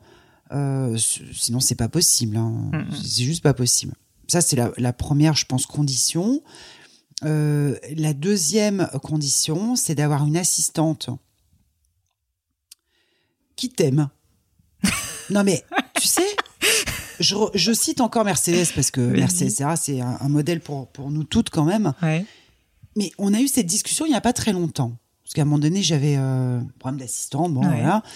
Et je disais à, à Mercedes, mais comment tu fais, toi, pour trouver une, une bonne assistante? C'est quoi les critères? Elle me dit, tu sais quoi? J'ai fini par me dire que le plus important, c'est d'avoir quelqu'un qui t'aime. C'est pas mal. Et elle a tellement raison. Pourquoi? Parce que, Elle prend soin de toi, quoi, en fait. mais de tout. C'est-à-dire que Fatou, euh, parce qu'elle s'appelle Fatou, mon assistante, elle gère ma vie pro, mais pas que. Mm. Elle gère ma vie privée. Elle, tout s'entrechoque. Ouais. Alors, tu le sais, t'es t'es- chef Ah bah, d'entreprise, t'as créé moi, ta boîte. Avec mon mari, donc moi, tout s'entrechoque. en ouais. plus, donc euh, ta vie privée, à un moment donné, elle, euh, elle se glisse de façon Mhm. interstitielle dans ton emploi pro, et c'est comme ça parce que t'arrêtes vraiment jamais. Tu vois, enfin, le week-end, euh, tu restes à mi-temps. Enfin, bon, donc euh, il faut effectivement avoir quelqu'un à ses côtés en qui tu aies suffisamment confiance Mhm. Pour tout partager. Oui. Mais enfin, En tout, c'est tout. Oui, Enfin, ça. tout, c'est tout, de ma vie. Euh, et euh, une fois que tu arrives à ça, cette relation, c'est génial. Parce que euh, bah, tu arrives à passer de l'un à l'autre avec, bah, avec beaucoup de, je dirais, de, de souplesse, Ouais, d'efficacité, d'agilité. Mm. Donc, tu vois combien de fois elle m'a aidé, ne serait-ce que pour Lucie, quand elle part en stage, euh, en stage de maths ou autre. Euh, tu as des formulaires à remplir, ce genre de trucs. Euh, t'as Ouais, pas toujours le temps, quoi. tu vois. Bon, Et euh, et t'as quand même essayé de mettre en place une organisation, euh, par exemple, pour passer du temps. Je sais que tu fais beaucoup d'équitation. ouais. Je crois que t'en fais avec ta fille aussi. Oui. Donc, est-ce que voilà, t'as des moments quand même euh, qui sont vraiment dédiés à ta famille, où t'arrives à, à faire la part des choses et à te dire non, là, il faut que je lâche, euh, Toujours, je lâche euh, toujours mon activité? Quand Lucie était plus petite, le mercredi midi, il y avait rien d'autre que le déjeuner avec ma fille. Mhm. Mais euh, il pouvait se passer n'importe quoi. Je déjeunais avec elle et euh, je passais, tu vois, euh, on déjeunait ensemble. Je l'amenais au cheval parce qu'elle elle a démarré le cheval très très tôt, Lulu. Donc je l'amenais au cheval et puis voilà. Bon, on avait ce moment euh, toutes les deux. Aujourd'hui, bon, elle a grandi, autant dire que le mercredi, elle préfère dé- déjeuner avec ses copines, et ce qui est bien normal. Donc maintenant, on a effectivement un temps, on a trois temps, parce qu'effectivement, on pratique la même, euh, le même sport et on, on partage la même passion pour le cheval. On a deux chevaux d'ailleurs aujourd'hui. Donc euh, on monte euh, le lundi soir à Mhm. Paris. Là, on monte dans un club. Donc toutes les deux. Et le week-end, on va monter nos chevaux euh, qui sont euh, à, à Mantes-la-Ville, à côté de, de Vernon. Donc c'est c'est trois séquences où on est euh, toutes les deux, où on déconnecte. Euh, on, on est là en se disant bon allez au- aujourd'hui on va faire ça. Enfin tu vois c'est c'est on écoute de la musique dans la voiture parce qu'on a 40 minutes pour aller euh, là-bas. Mhm. Donc on écoute de la musique, on chante ensemble. Où elle me parle de sa semaine, moi je lui parle de la mienne. Et c'est hyper important Mhm. pour ne pas perdre le contact, là encore, Ouais, c'est ça. avec, euh, avec une ado, euh, voilà, parce que ça va super vite, quoi. Ça grandit tellement vite. et c'est là où je suis contente, si tu veux. euh, c'est ma plus grande, je crois que c'est ma plus grande satisfaction. C'est, et j'espère que ça va continuer, c'est d'avoir quand même plutôt pas mal réussi professionnellement et d'avoir euh, une relation avec ma fille exceptionnelle Mhm. exceptionnel. Tu vois, on, on partage beaucoup, beaucoup de choses. Donc ça, je suis super contente. Bah, tu peux parce que c'est tellement rare. Euh, mais j'ai l'impression que tu as, fait justement des, des choix quand même, tu vois, de ce, ce fameux mercredi, euh, ce temps passé Ouais. en fait rigide. Certes, tu dis les deux, euh, vie pro et vie pro, sont tout le temps liés, mais tu mets quand même un cadre. À un moment, il y a, il y a des trucs qui sont indéboulonnables parce que sinon, en fait, tu te fais bouffer. Bah, tu n'y arrives jamais. Ouais. Mais sinon, tu as toujours un truc à Bah, faire. dire, si, si tu réponds à toutes les invitations Ah bah. tous les soirs, tu as trois soirées en moyenne, sûr. t'es plus chez toi. Mm, mm. Donc effectivement, à un moment donné, il faut quand même hiérarchiser et ne pas oublier l'essentiel. Ouais. Et l'essentiel, c'est c'est la famille. Et tu as eu quand même des moments où tu, enfin, où tu t'es senti à un moment donné euh, dans ta vie euh, coupable? Tu sais, c'est une question, je trouve, pour beaucoup de femmes de, de se dire, Oui. bah, ouais, je, je passe pas assez de temps avec Bah, mon par mari, avec rapport à mes Paul, oui. enfants. Ouais. Oui, oui. D'ailleurs, euh, bon, voilà, euh, c'est pas, enfin, une vie de couple. Il y a des hauts, il y a des bas. Euh, pour rien de te cacher, on est plutôt dans un bas en ce moment avec Paul parce que, euh, parce que, parce que oui, je me dis, je, je suis pas beaucoup disponible quand même. Tu vois, t'as beau, euh, t'as beau faire des efforts, euh, t'as beau effectivement t'imposer des choses. Il y a des moments, tu peux le comprendre. Tu te dis, euh, je suis pas assez disponible pour lui, je suis pas assez attentive. Tu vois, c'est parce que il s'agit pas d'être là, quoi. Il s'agit d'être là vraiment. Ouais. Tu vois, c'est pas juste une présence physique euh, qui Faire fait des que- choses ensemble, discuter. Voilà. Mm. Et c'est vrai que euh, c'est pas toujours facile. Non. Donc il y a des moments euh, où tu arrives à mieux le gérer euh, qu'à d'autres. Moi, je parle un peu de ma vie perso pour une fois. C'est euh, marrant parce que je me disais souvent qu'il fallait que je, je, je passe beaucoup de temps avec mon mari parce qu'on travaille ensemble. Donc on se voit, mais en fait sans se voir. Il y a beaucoup de gens qui disent ah vous passez votre vie ensemble, mais en fait j'ai pas l'impression de le voir tant de ça, tant que ça. Et du coup, ce qu'on fait maintenant, c'est que régulièrement on se planifie des soirées sans téléphone sans euh, aucun euh, lien avec le monde extérieur si tu veux ou juste on peut aller au resto si tu veux mais euh, on, discute en fait. On passe du temps ensemble et vraiment on se raconte pas juste notre journée de travail mais juste on parle de l'avenir de nos rêves de nos prochaines vacances peu importe mais vraiment sans aucune interruption extérieure. Et je trouve que ça change tout. Je me rappelle la première fois qu'on l'a fait il m'a dit c'est marrant c'est la première fois depuis très longtemps j'ai l'impression que tu étais vraiment là. J'ai l'impression que tu étais vraiment avec moi et moi de la même manière. Et je trouve que enfin je me permets je sais pas si c'est un conseil ou quoi mais quand tu es avec quelqu'un je pense qu'il faut vraiment euh, en fait euh, être à 100% avec la personne parce que sinon en fait si tu es juste à côté Ouais, ça sert à rien. autant ne pas y être Non, quoi. oui, tu as raison. Donc, euh, donc voilà, ça marche. Et euh, au-delà de, de la vie euh, de couple, euh, moi j'aime bien demander quelques petites questions à la fin du podcast sur notamment, notamment tout ce qui est sport et alimentation. Alors sport, tu m'en as parlé, j'ai l'impression que c'est vraiment important pour toi. Ouais, Tu dirais que tu as toujours été d'un naturel sportif mm, toujours. et qu'est-ce que ça t'apporte? Pourquoi tu as fait ce choix? C'est pour c'est juste pour être bien dans ton corps? Enfin, en tant que femme très active, on pourrait imaginer que tu laisses déborder la vie professionnelle justement sur cette hygiène de vie. Qu'est-ce qui fait que ça a été important pour toi? Écoute, j'ai l'impression que je fais du sport depuis toujours. Euh, en tout cas, euh, on avait commencé avec ma sœur euh, à faire de la compétition en natation. Euh, tu vois, on avait quoi, 12 ans? Mm. Donc, euh, et puis avant, euh, comme j'étais déjà grande, euh, je jouais pas mal au basket, tu vois. Donc, le sport, ça a toujours été là comme euh, d'abord une un, un moment euh, de dépense. euh, Mm. Euh, voilà où tu euh, tu te lâches quoi. Tu t'amuses parce que euh, gamin tu te marres quand même euh, au basket euh, euh, alors, en natation tu te marres moins Ouais, quand tu même te hein, marres moins en natation. au carreau euh, bon. Mais euh, ça, ça- moi ça, ça a toujours été euh, plutôt euh, ouais une hygiène de vie. Bon. Euh, après, il y a une époque, bah, quand j'ai commencé à travailler, euh, mais en fait, j'ai toujours fait plein de sports différents. J'ai Mhm. touché quasiment à tous les sports. J'ai eu des périodes vélo, j'ai eu des périodes tennis, euh, des périodes natation, euh, et puis après plus de natation euh, pendant des années parce que j'étais écœurée Mm. justement de ce, de ce carrelage là avec lequel Ouais. Tu passes à peu près une heure c'est pas le sport le plus facile, hein, la natation. euh. c'est pas le sport le plus facile. Et puis après, l'équitation qui est arrivée, euh, euh, puis qui est reparti parce que des chutes assez sévères. Donc tu dis, je remonterai plus. Et puis ça te reprend. Bon. Donc ça a toujours été présent dans ma vie. Une grosse période euh, running aussi, course à pied, où je me suis bien abîmé les genoux. Euh, et aujourd'hui, alors à mon âge, hein, parce que maintenant euh, plus de 50, hein, euh, je fais du sport aujourd'hui plus pour m'entretenir. Ça a été longtemps pour m'amuser, euh, parfois pour me dépasser mes limites physiques, parce que j'ai de bonnes dispositions physiques, je touche du bois. Euh, j'ai un corps sportif, quoi. J'ai cette chance. Ouais, ouais.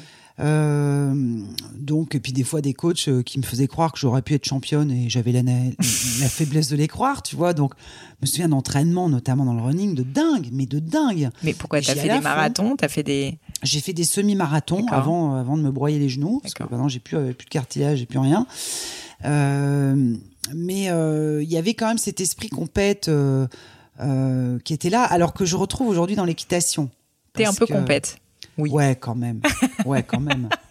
Mais euh, je continue à nager parce Ouais. que j'ai retrouvé le goût de la natation il y a maintenant 5 ans.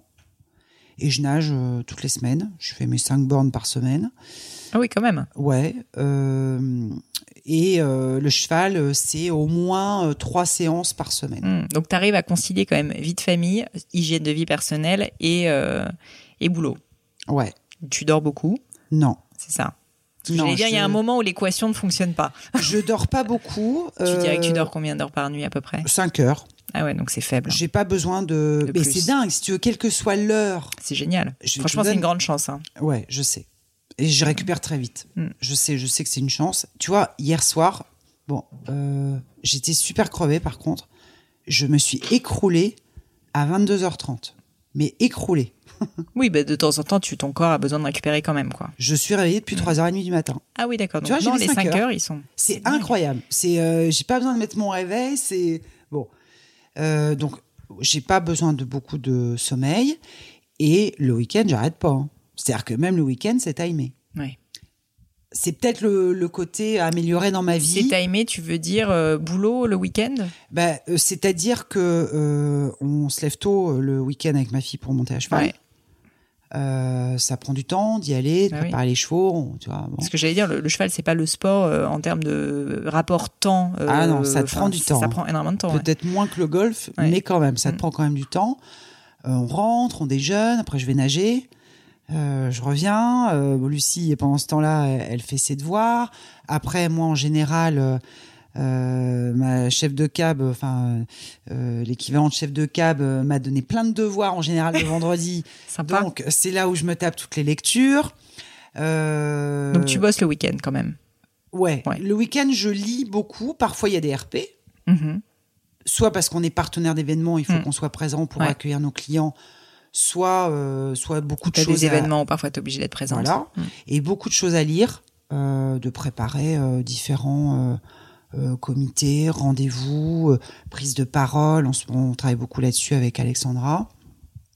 Donc, euh, et le dimanche, euh, c'est rebelote, quoi. Mm. Donc, euh, et puis souvent, il y a des dîners le samedi soir. Alors euh, moi, en plus, j'aime bien recevoir parce que j'aime bien faire à manger. Donc soit, du coup, je me mets au fourneau, on fait un petit dîner le samedi soir avec des amis. soit on va chez des amis, soit on va au cinéma, on Mm. sort, on va voir des spectacles. Bon, on a quand même. Puis le dimanche matin, c'est pareil. On se relève tôt, on repart au cheval. Enfin, tu vois. En fait, il n'y a pas une journée Où tu fais rien. où je fais rien. Il y a pas même une temps, ça te plairait peut-être pas. Ben, je vais te dire un truc, et ça, il va peut-être falloir que je, dé- je me décide d'aller voir un psy, un de ces quatre. mais quand je ne fais rien, je déprime. Bah tu vois, mais je pense que on- moi je dis souvent euh, l'action et, euh, et les projets, c'est un peu le secret du bonheur. Donc, ouais, euh, je pense aussi. Donc euh, écoute, tu m'as parlé donc de lecture et ça tombe bien parce que ma dernière question, c'est toujours euh, est-ce qu'il y a des livres qui t'ont particulièrement marqué, euh, dont tu pourrais me parler? Ça peut être business, ça peut être euh, pas du tout business. Je crois qu'il y a un livre euh, de, de au sujet de Mitterrand dont tu voulais me parler. Ouais, euh, comme je te l'ai dit tout à l'heure, euh, déjà, tu, tu as demandé à ce que ce choix soit sincère, donc Ouais. euh, voilà. Et puis, euh, j'ai essayé d'impressionner la normalienne que tu es en me disant, peut-être avec un peu de chance, elle aura pas lu Eh ben, je l'ai pas lu. et peut-être qu'elle aura en- envie de le lire. Écoute, de il est devant nous là et il donne envie. Donc c'est un, un livre vraiment super, euh, Le chapeau de Mitterrand. Mm. Antoine Lorrain, donc qui est l'auteur, qui en fait le sujet c'est ce chapeau donc de François Mitterrand.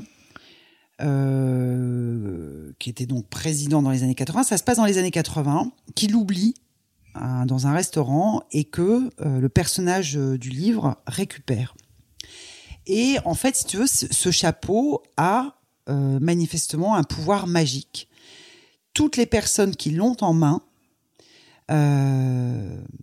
d'un seul coup, voient leur vie complètement changée, euh, bouleversée, euh, euh, magnifiée. Enfin, c'est vraiment incroyable. Et ce que j'ai adoré dans ce livre, c'est de mixer en fait euh, le pouvoir magique au pouvoir tout court, et en l'occurrence avec François Mitterrand Mm. à l'époque président de la République, et de te dire qu'en fait, au plus haut niveau du pouvoir, on peut encore avoir cette faiblesse de croire euh, dans, euh, bah, dans la magie, euh, dans tout ce qui est para, Mm. para, paranormal.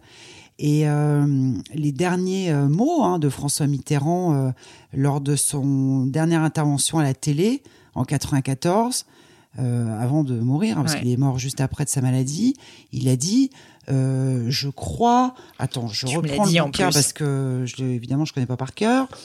Je crois aux forces de l'esprit et je ne vous quitterai pas. Mm.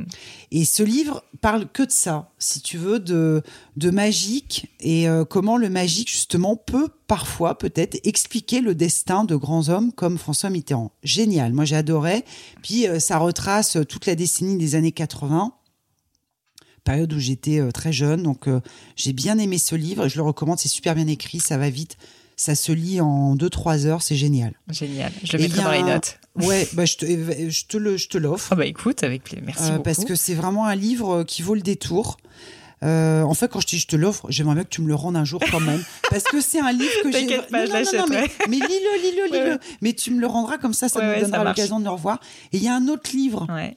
Euh, qui m'a vachement marqué aussi, que j'ai beaucoup, euh, que j'ai beaucoup euh, défendu auprès de pas mal d'amis. C'est un livre qui s'appelle La Société de défiance. D'accord. Je connais pas non Pour plus. le coup, c'est pas du tout un roman, c'est un essai, on peut dire sociologique, qui a été fait par deux journalistes, Pierre Cahuc et Yann Algan. Et en fait, c'est un tout petit livre, mais qui fait euh, 60 pages, D'accord. euh, que j'ai pas retrouvé parce que je l'ai offert. C'est souvent quand j'aime les livres, je les pour offre ça, j'ai à peur mes de le prendre là. Non, mais je, je, me- je le recommanderai chez mon libraire. Comme ça, ça lui fera le pauvre des ventes euh, par rapport à Amazon. Ça lui fera du bien. Euh, la Société de défiance, c'est un livre génial qui t'explique comment le système social français, c'est très actuel en plus, hein, Mhm. s'autodétruit euh, depuis toujours. Tu veux dire le côté euh, un peu assistanat, etc. Ouais. du société, de la Ouais. société française c'est vraiment c'est remarquable. C'est un petit essai, je te dis, euh, euh, qui est pas récent, hein, Mhm. euh, qui, est, qui est sorti, je dirais qu'il y a peut-être une dizaine d'années. Remarquable. D'accord. Vraiment, je le recommande à tous parce que ça te permet de comprendre Ouais. un petit peu les paradoxes de la société française. D'accord. Merci mille fois pour tout ton temps. On a, on a, on a brasser plein de sujets. Ce qui est malheureux, c'est que j'ai encore plein de questions, évidemment, mais c'est pas grave, on refera peut-être une V2. Euh, en tout cas, ce qui est certain, c'est que euh, c'est que j'ai appris plein de choses. Est-ce qu'il y a, euh, pour terminer, un, un, endroit sur le monde du web où on peut te contacter? Alors, ça peut être, je sais pas si tu es sur les réseaux sociaux, sur Facebook, sur Twitter, sur Instagram. Souvent, les, lecteurs, les, les auditeurs du podcast aiment bien, euh, voilà, envoyer des petits messages, parfois de remerciements, etc.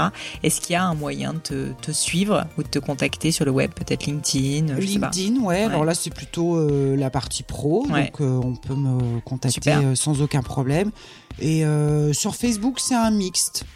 D'accord, mais plutôt LinkedIn si tu veux. Voilà, mais ça peut, plutôt LinkedIn bah, très contacter. Bien. Je mettrai ça dans les liens du podcast. Merci beaucoup Valérie. Merci à toi Pauline. Au revoir. Au revoir.